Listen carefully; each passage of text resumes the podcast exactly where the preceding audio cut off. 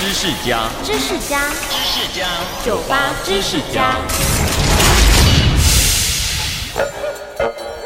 我们现在常听到要政治人物端出牛肉来，或者问选举候选人：“你的证件牛肉在哪里？”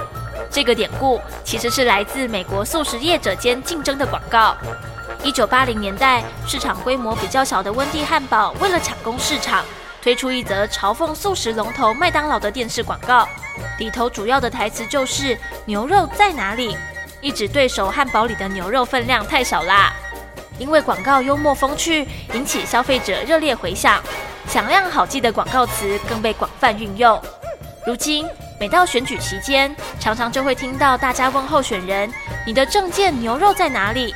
要他端出实质的好处和利益，而不是只会说空话哦。收听酒吧知识家让你知识多增加。